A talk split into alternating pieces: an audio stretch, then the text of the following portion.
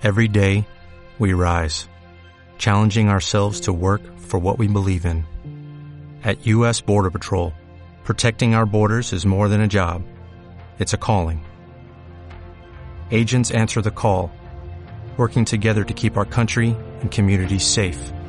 If you're ready for a new mission, join U.S. Border Patrol and go beyond. Learn more at cbp.gov/careers.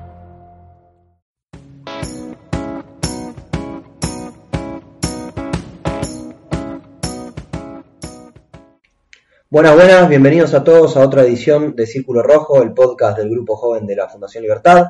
Vamos a estar hablando con Pedro Urruchurtu, politólogo venezolano, que va a estar contando la, terrible situación que, que, atraviesa su país, va a estar también hablando un poco de lo que es América Latina y también de cómo, del peligro que corre nuestro país, Argentina, de ir camino hacia una Venezuela. También vamos a estar dialogando con con dos de los chicos del Grupo Joven de la Fundación Libertad, eh, acerca de, la incertidumbre reinante que, que, estamos teniendo en nuestro país, un país en el que el presidente dice que no cree en los planes económicos, así que quédense con nosotros. Bueno, y ahora sí vamos a hablar con nuestro invitado, Pedro Urruchurtu, de Venezuela, politólogo, que nos va a estar comentando un poco cómo está todo allí, en, en, el país latinoamericano, en una dictadura, a mi juicio, a diferencia de muchos políticos argentinos que la consideran de otra manera. Pedro, ¿cómo estás? Hola Nacho, un gusto, un gusto saludarte a toda tu audiencia y a toda la audiencia de Jóvenes Libertad, por supuesto. Gracias Pedro por, por atendernos. Pedro, lo primero que te quiero preguntar es cómo viene eh, viviendo Venezuela esta, esta pandemia, esta crisis está bien que Venezuela parece que viviera en una, en una crisis eh, eterna, ¿no? Pero ¿cómo, ¿cómo se está llevando con el tema de, del COVID? ¿Cómo lo están manejando eh, el régimen a todo esto? ¿Cómo lo estás eh, supiendo también llevar la, la, la, sociedad venezolana? Mira, es muy complejo porque, como tú dices, nosotros teníamos un virus previo, que era el chavismo y el socialismo, y eso, por supuesto, ha deteriorado muchísimo la, la calidad de vida, las condiciones de vida en Venezuela. Recientemente se publicaba la encuesta nacional de condiciones de vida que la llevan las principales universidades autónomas del país y el 96% del país está en pobreza, según el último estudio. Es un número tremendamente revelador. 9 de cada 10 venezolanos vive, vive en pobreza, ¿no? Y, y eso es gravísimo. Eh, la verdad es que el virus viene a ser como una especie de, imagínate una, en el cielo nublado, una nube más negra, pero que igual, digamos, ya el cielo estaba nublado, es decir, ya llovía eh, viene a empeorar un poco la situación en términos, por supuesto, sanitarios. Eh, además, como, como digo yo, Venezuela compite con Argentina para ver quién tiene la cuarentena más larga. Vamos ganando nosotros. Ah, van ganando eh, ustedes. Nosotros, a, a, sí, ahora el, el 16 de agosto cumplimos cinco meses de confinamiento. Eh, y bueno, por supuesto, un régimen como este, que incluso tú dices que es una dictadura, yo me atrevo a decir que es mucho peor que una dictadura, porque además es un régimen que no solo viola derechos humanos, sino que además está vinculado al crimen, al totalitarismo, al terrorismo, como todos sabemos.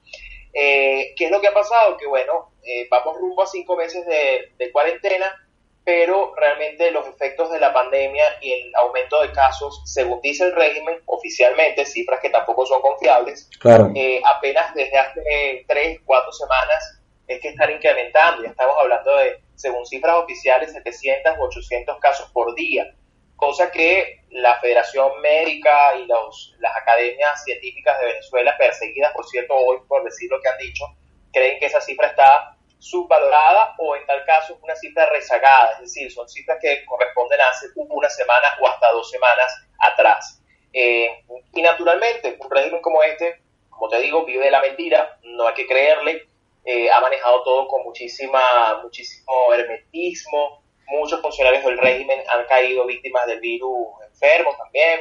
Entonces es muy complejo, la verdad es que es muy complejo porque, te digo, para mucha gente, Nacho, eh, el virus es eh, invisible, es decir, el hambre no espera, eh, la situación difícil no espera, el tener que salir a, a buscar dinero y poder sobrevivir no espera, por lo tanto, mucha gente prefiere ver el virus como un problema secundario y, y sencillamente no, no cumple con la cuarentena, porque hay que producir, hay que vivir, hay que buscar cómo, cómo llevar la vida, y ante eso, pues la gente siente que el virus sea un problema palpable o, realmente serio.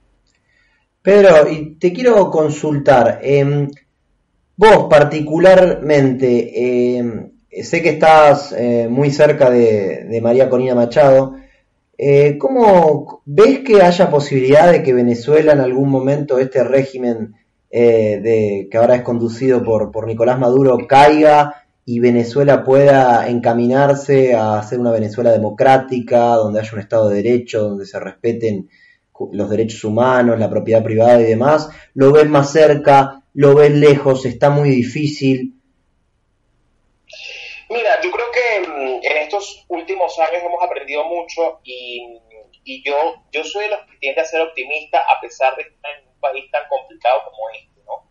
Por supuesto el tema de la pandemia ha reconfigurado mucho de, lo que viene a ser el trabajo de un partido político o el trabajo de una lucha política.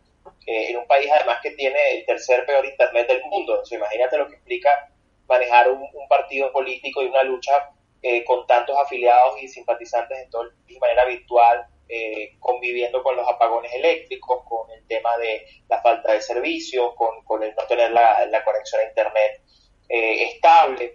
Y eso ha significado un reto enorme porque implica seguir estando entre la gente, pero no, no como debería ser, que es eh, físicamente. Y eso ha sido un reto eh, muy interesante además, ¿no? que no, por supuesto nos deja una gran lección. Pero al mismo tiempo, eh, el venezolano no ha dejado de luchar, independientemente de una situación como esta. Yo creo que el propio hecho de haber padecido el socialismo ya por dos décadas, el, el virus probablemente la gente lo siente como, bueno, un, como decimos nosotros aquí, una raya más para el tigre eh, es decir, no es algo que la gente sienta que, le afecta demasiado, pero la gente ha sido muy resiliente en ese sentido y, ha sabido sobrellevar estas circunstancias y tiene un espíritu de lucha importante. Yo soy de los que piensa que la situación en Venezuela eh, va a tener desenlace eh, pronto, no tengo obviamente una fecha, nadie la tiene, pero no creo que tarde tanto. Primero por la propia naturaleza del régimen y la, dinámica que ese régimen ha cobrado, un régimen que cada vez está más expuesto ante el mundo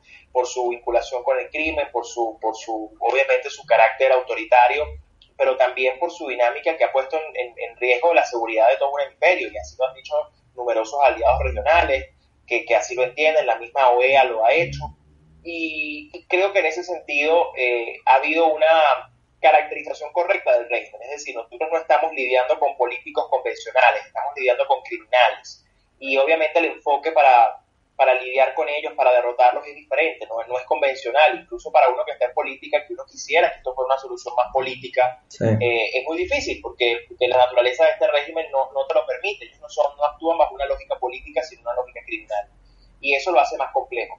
Eh, pero por el otro lado también hay, una, hay un entendimiento de los venezolanos de que precisamente este régimen eh, está débil, está, ha sido acorralado, no solo por sanciones a sus funcionarios, no solo por eh, cada vez más, acorralamiento de su propia naturaleza, sino porque la gente ya sencillamente sabe que la solución de sus problemas no está allí.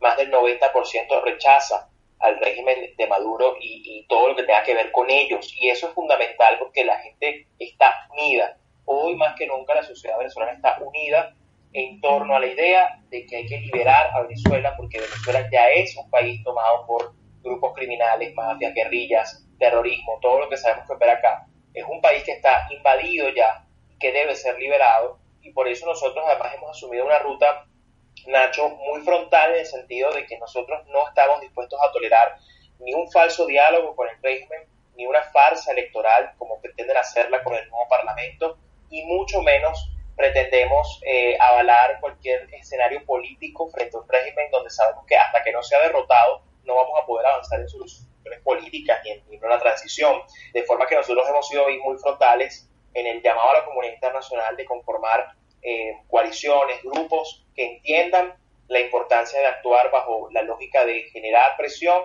y una amenaza creíble que haga ceder a un criminal, que es como opera la lógica criminal, con fuerza para que ceda y no creer que tienen buena voluntad para conversar. Perfecto, Pedro, clarísimo tu análisis. Ahora déjame traerte un poco a, bueno, creo que, bueno, sos una persona que está bastante informada, eh, imagino que venís viendo un poco cómo, cómo se está desenvolviendo el gobierno encabezado por Alberto Fernández y Cristina Fernández de Kirchner. eh, aquí en Argentina eh, estamos teniendo, dentro de lo que es el, kirchnerismo, voces que dicen que bueno, que Venezuela es una dictadura y hay otras que dicen que no, que es un gobierno autoritario, que tiene problemas y, demás cuestiones. yo te quiero preguntar, Pedro, ¿vos cómo ves a la Argentina? ¿Cuál es tu pálpito a la Argentina? Argentina incluso tuvo un intento de expropiación de una empresa bastante grande acá, eh, que al final tuvieron que dar marcha atrás porque la sociedad salió a manifestarse en contra. Pero ¿cuál es tu pálpito con respecto a Argentina? Argentina se está acercando cada vez más a ser una especie de Venezuela, nos ves lejos. Eh, ¿Cuál es tu, pensamiento con respecto a esto? Mira, ciertamente yo le hago mucho seguimiento porque este tema de Vicentín, la empresa, por supuesto a nosotros nos trajo el recuerdo de, de lo que fue Hugo Chávez y su política de expropiación, que fueron 13.000, más de 13.000 empresas eh, quebradas y expropiadas en diferentes momentos y, ámbitos. Eh, y por supuesto esa es una sombra que a nosotros nos marcó mucho y, a, mí además me, conmovió mucho que la propia sociedad argentina respondiera tan contundentemente y lo evitara. Y esta es la respuesta que hay que hacer, ¿no? Y, que hay que darle la atención a estos, a, este, a estos tipos de gobernantes, ¿no? Que se creen con el poder absoluto y, que al final la sociedad civil los, puede hacer, los puede hacer eh, retroceder.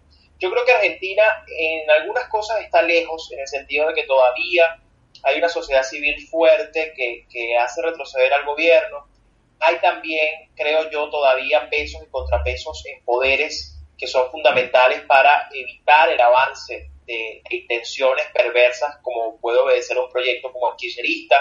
Creo que el tema de que tengan eh, control en el Parlamento, que todavía el sistema judicial hoy, aunque entiendo que quieren reformarlo, sí, todavía hoy mantenga una importante imparcialidad, creo que ha hecho, ha protegido a la Argentina. Fíjate que durante el, la primera, primer gobierno del kirchnerismo, durante esos primeros años que ustedes vivieron antes de Macri, eh, quizás allí lo que le faltó a ellos fue tomar más audacia a la justicia, el sistema judicial, que fue lo primero que hizo Chávez. Eh, y, y, creo que ahora van por ello, porque entienden que un sistema judicial comprado, corrompido y además absolutamente politizado es la mejor manera de sostenerse en el poder junto a los otros atropellos.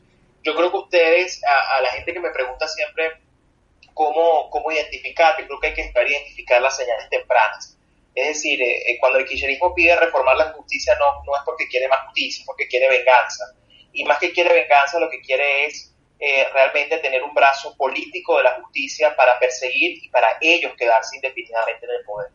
Lamentablemente el retorno del kirchnerismo significa que ellos volvieron por todo y con todo, eh, saben que el, error de haber perdido el poder eh, no se lo van a permitir una vez más o no lo van a hacer tan fácil. Y ahí entonces la lección que le queda a la sociedad argentina y a todos los que defienden la libertad y la democracia es cerrar filas en torno a la defensa de esa libertad y esa democracia, aun cuando la tiene, porque difícil es cuando la pierdan recuperarla, preservarla y sobre todo entender, entender que esta gente no descansa en su afán de de perpetuarse en el poder. Yo creo que hay señales notorias que, aunque intentan ver Alberto Fernández como una especie de estadista, una persona abierta, amplia, hay, y primero su vicepresidenta claramente obedece a un proyecto, y en segundo lugar, el proyecto expansionista, me refiero como lo es el Foro de Sao Paulo, la izquierda criminal que ha gobernado América Latina por tanto tiempo. Sí, que ahora transformado en el Grupo de Puebla ahora, ¿no? Claro, donde Alberto Fernández quiere ser líder de la nueva izquierda progresista de la región, junto a López Obrador en México. Es decir, eh, lo que quiero decirte con todo esto es que eh, hay señales muy claras de que ellos tienen una intención, un proyecto, y, ustedes todavía tienen mecanismos políticos para derrotarlos. En Venezuela, lamentablemente, por muchos factores, muchas razones que no, no, no tenemos tiempo de discutir acá, eh, poco a poco se fue perdiendo la, la, solución política institucional, se cerró todavía política institucional, ustedes todavía la tienen, pero hay claras señales que indican que, que ustedes avanzan muy rápido hacia un esquema incluso peor que el que pudieron haber tenido antes con Kirchner, eh, en el sentido de, del avance de la arremetida institucional. Recordemos que estos gobiernos utilizan la democracia para destruirla desde adentro. Y, y ahí es entonces donde ustedes tienen que, como te digo, cerrar filas como sociedad los partidos y todos comprender que, que, hay un peligro inminente, producto del populismo, pero también de un proyecto que, que, además es continental. Y, y cierro con, con, esta parte, con tu, la respuesta a esta pregunta, Nacho, con, con lo que tú decías, ¿no? Para algunos es una dictadura, y yo entiendo que para la sociedad argentina entender a Venezuela como una dictadura los ubica más en un contexto porque ustedes saben perfectamente las consecuencias de vivir una dictadura eh, y lo doloroso que puede ser eso. En la historia ustedes lo vivieron de la forma más cruda. Eh, sin embargo, yo les puedo asegurar que Venezuela es algo mucho peor que una dictadura. Es decir, pasamos ya ese umbral. Y es peor porque la dictadura normalmente se caracteriza por el autoritarismo y por violar derechos humanos y por perpetuarse en el poder. Pero acá en Venezuela no solo ocurre eso, ocurre algo peor. Aquí confluyen grupos de Hezbollah, aquí confluyen las guerrillas colombianas, aquí confluye el narcotráfico. Nos hemos convertido, como digo yo, en el triángulo del mal junto a Cuba y Nicaragua y somos eh, lo peor de la región en términos de, dominio político, de sometimiento político, pero además de una dinámica que es muy perversa y criminal eh, y eso es muy peligroso porque estamos hablando de que es el Estado venezolano el que está proporcionando servicios de Estado a grupos criminales, mafiosos, narcotraficantes, terroristas, dándoles pasaporte, dándoles cédula de identidad. Y eso es muy grave y es mucho peor. Es impresionante. Y que, eh, tienen que avanzar contra eso porque eso puede ocurrir en, Argentina y ustedes son muy sensibles al tema terrorismo y narcotráfico porque también lo han vivido. Pedro, eh, fue clarísimo todo tu análisis, obviamente el que haces de Venezuela y también el que haces de Argentina, me parece que, que analizás a nuestro país mucho mejor que, que, buena parte de los argentinos. Así que nada, sabés que siempre tenés las puertas abiertas en, la Fundación Libertad, obviamente en el Grupo Joven también. Te agradecemos todos estos minutos que te tomaste para, para conversar con nosotros. Gracias, gracias a ti Nacho, gracias a la Fundación Libertad, a su Grupo Joven. Espero poder visitarlos pronto nuevamente y a seguir luchando por la libertad porque la libertad siempre es victoriosa. Un fuerte abrazo, Pedro. Un abrazo. Bueno, ahí lo teníamos a Pedro Urruchurtu, politólogo de Venezuela, creo que eh, es muy claro y concreto a la hora de hablar. Eh, la pregunta es si cada día nos estamos acercando más a, a, una Venezuela o si la sociedad va a reaccionar y vamos a dar un volantazo e ir para el lado correcto.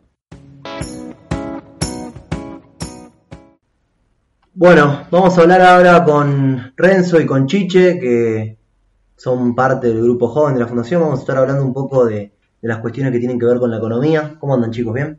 Todo bien. Hola, ¿cómo estás? Todo bien, todo bien. Bueno, a ver, coméntenme un poco. Eh, hay mucha incertidumbre, ¿no? En, el mercado. En el mercado no, eh, porque uno a veces piensa que por mercado uno habla de empresario. El mercado somos todos, ¿no?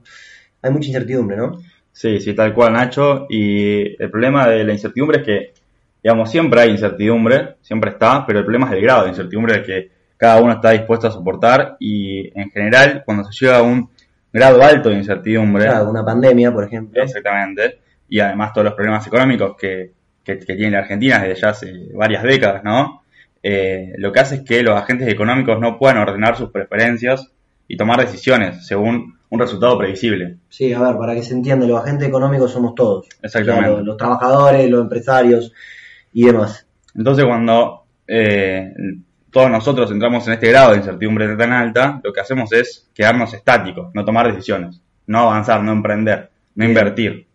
Claro. Entonces, eh, como dice eh, no, Olivero, un economista, en uno de sus papers, uno de sus artículos, el, el país queda en un estado estático, donde eh, eh, se ralentiza el crecimiento, quedas eh, estancado ahí y cuesta mucho lograr salir de esta incertidumbre y poder hacer que la gente tenga una previsibilidad para poder tomar decisiones, invertir y arriesgarse dentro del país. La, incertidumbre obviamente viene de la mano de las decisiones que toman los gobernantes de, de turno, ¿no? Y que nunca hay políticas políticas y políticas económicas de largo plazo. ¿Y qué, qué más pueden decirme de este tema, de, esta, de estas lentas, eh, este proceso que viene estando estancado de inversión y demás? ¿A, qué, se, a qué se debe? Bueno, relacionado también con las políticas, eh, en Argentina tenemos un grado de inseguridad jurídica muy alta. Es decir, no solamente que hay malas reglas, sino que tampoco se sabe cuál va a ser la regla eh, Douglas no decía, incluso peor que una mala norma es la ausencia de certeza de cuál va a ser la norma. Por poner... Eh, sí, claro, claro, se, entiende. Y obviamente inseguridad jurídica tiene que ver también con, el hecho que pasó hace no mucho del intento de, de intervenir y, y, expropiar Vicentín, ¿no? Sí, aparte de todos los antecedentes que, se, por ejemplo, se confiscaron cinco veces los ahorros de la gente, o el presidente saliendo a declarar que no creía en los planes económicos antes de ser electo diciendo que no iba a mostrar su plan económico. Hasta que se cerrara el tema de la deuda. Sí, y después eh, diciendo que ya tenía el plan económico. Esto, bueno, ahora el tema de que se haya cerrado el acuerdo con los principales, con los peces gordos de los acreedores argentinos, creo que algo de certidumbre da, pero obviamente si no se tiene un plan que, de políticas a largo plazo, eh, las inversiones van a seguir sin llegar, ¿no? Tal cual, es así. Y todos estos problemas eh, de seguridad jurídica, problemas económicos, este tema de la incertidumbre, produce que eh, los desequilibrios económicos y las empresas eh, corran mayores riesgos y por eso estamos viendo que lo que va del año ya van cerrando 24.000 pymes. Sí, sí se queda por ese número, me parece que... sí, y en realidad está bastante redondeado. Eh, y lo que durante todo el gobierno de, Macri, durante 2015-2019, para que se una idea de la magnitud de lo que está pasando por ahora, cerraron 24.500 pymes. Bueno, y ahora en estos primeros cinco meses ya habrán cerrado más de 25.000, o sea que los números son feroces. Tal cual. Eh, la, cuarentena hizo que, caiga la recaudación en el segundo trimestre más del 20%, eh, donde además el gasto público se duplica por la mayor asistencia a sectores sociales, este deterioro fiscal permite proyectar un déficit primario a lo largo del año del orden del 6% del PBI, uno de los más altos en las últimas décadas. Bueno, con esto, bueno, que la emisión monetaria es casi la única fuente de, financiamiento que va a tener el Estado y que, bueno, con los riesgos inflacionarios que trae, que trae esto consigo. Y las decisiones políticas, por ejemplo, que el hecho de que se fue estirando, al principio vivíamos de a dos semanas, la cuarentena se iba estirando cada dos semanas, o por ejemplo todas las medidas que se toman en este marco de, pandemia, de medidas extraordinarias, por ejemplo impuestos a las, a las grandes riquezas, las medidas contra Vicentín, eh, los problemas de eh, Mercado Libre con los sindicatos y, o Globo y todos estos tipos de medidas. Sí, bueno, en definitiva son, son cosas que, que afectan la rutina y que lo que te pueden provocar es un, un éxodo de, de empresas, de emprendedores, de talentos y demás cuestiones. Tal cual, y, cada país se verá y se está viendo ya que, puede, digamos, atacar esta pandemia, esta incertidumbre, estos problemas económicos de manera distinta, según, digamos, de los recursos que tenga la economía del país para hacerle frente, ¿no? Depende de cómo, cómo esté la economía previa, cómo estén antes, depende eh, tipo de cuarentena que hagan, lo estricta que sea y lo, duradera en el tiempo, y la capacidad del gobierno para hacerle frente al shock del COVID. Sí, no, y además también si el gobierno agarra y con el ya después de unos meses que ya se sabe más o menos cómo funciona el virus, de, que es un virus de baja letalidad, si el gobierno en vez de envalentonarte, lo único que hace es atemorizarte para que te, te quedes encerrado en tu casa, eh, bueno, la verdad que no se le encuentra mucha salida. Tal cual. Y algo que, bueno, volviendo a este tema que, nombró Chiche de, la inflación, ¿no? Eh, que todavía no se está viendo eh, en los números que muchos economistas advierten que podría venir a futuro. Una de las cosas que ocurre es la aversión al riesgo de la gente, es decir, que se le da, tienen un, este, un, ahorro mayor en estos momentos en pesos, por lo cual la circulación del dinero en, el país es menor. Es menor, eso, eso se va a ir abriendo a medida que se abra la economía y se despeje un poco la, la incertidumbre, ¿no? Claro, y a medida que, esto vaya ocurriendo, es probable que sean números más altos de inflación. Sí, cuando el peso empiece a circular con mayor velocidad, ahí es donde. Es como una olla a presión, ¿no? Tal cual. Pero bueno, me parece que ya con esto está más o menos analizada la, situación económica del país, eh, el tema de la incertidumbre, eh, inseguridad jurídica, inflación y los desequilibrios macroeconómicos que Argentina viene teniendo desde hace ya varios años. Así que bueno, gracias chicos y seguimos la próxima semana.